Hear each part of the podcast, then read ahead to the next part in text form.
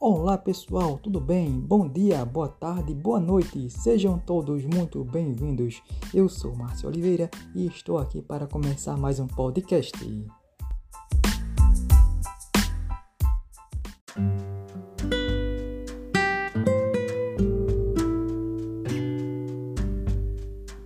Peço licença a vocês para me apresentar, por favor.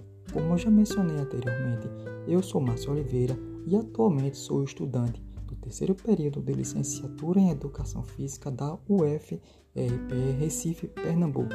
E hoje irei falar um pouco sobre o artigo 205 da Constituição Federal de 1988, pauta que foi debatida e estudada durante uma de nossas aulas do terceiro período da turma em que faço parte, na disciplina de Políticas Públicas.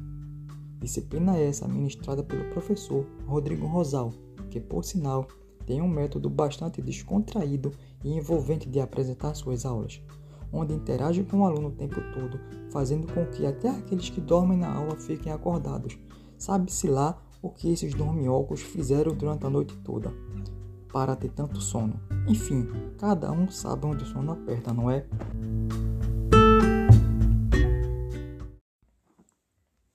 Bem, pessoal, voltando ao nosso foco principal, o professor Rodrigo Rosal nos engrandeceu bastante com sua infinidade de conhecimentos e em uma de suas aulas, lembro-me muito bem que mencionou a Constituição Federal de 1988, onde falou sobre os artigos 204 e 205, onde, na minha opinião, o artigo 205 tem uma extrema importância, pois é através da educação que teremos uma sociedade mais crítica e atenta para as leis de nosso país.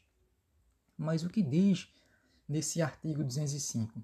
Bom, o artigo 205 explicita que, abre aspas, a educação, direito de todos e dever do Estado e da família, será promovido e incentivado com a colaboração da sociedade, visando o pleno desenvolvimento da pessoa, seu preparo para o exercício da cidadania e sua qualificação para o trabalho. Fecha aspas. Embora a Constituição Federal de 1988 assegure o acesso à educação como direito de todos os cidadãos, percebemos que na atual realidade brasileira não há o cumprimento pleno dessa garantia, como diz na Constituição, principalmente em relação aos menos favorecidos. Porém, o artigo tem o objetivo de guiar a sociedade e o Estado acerca dos deveres e do papel de cada um com relação à educação onde destaca que o incentivo deve advir da família e da sociedade em geral, sendo uma obrigação do Estado fornecer os insumos necessários para que todos tenham acesso ao ensino de qualidade e qualificação profissional.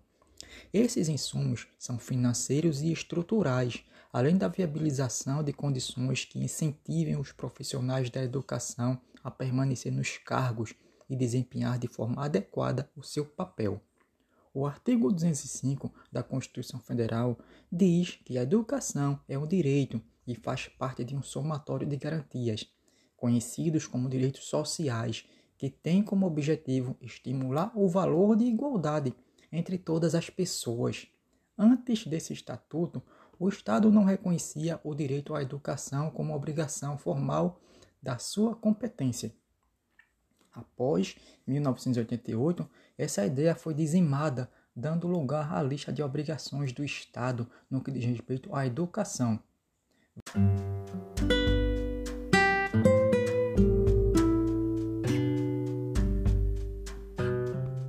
Vale salientar que foi a partir das aulas de políticas públicas que passei a ter mais esperança na educação, pois, além da Constituição, temos vários outros conjuntos de leis favoráveis a uma educação de qualidade tais como a Lei de Diretrizes e Bases da Educação, que é a LDB, e a Base Nacional Comum Curricular, que é a BNCC.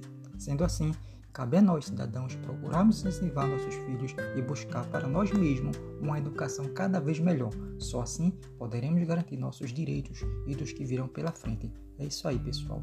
Creio que não será fácil, mas estamos caminhando para um futuro melhor onde será possível através de políticas públicas de qualidade e com a fiscalização acirrada do povo que tem educação, pois aquele que não tem educação jamais irá cobrar, pois não sabe que é seu por direito. Assim, finalizo esse humilde podcast deixando minha gratidão ao brilhante professor Rodrigo Rosal, o qual só tenho a agradecer. Muito obrigado mesmo e até a próxima. Valeu!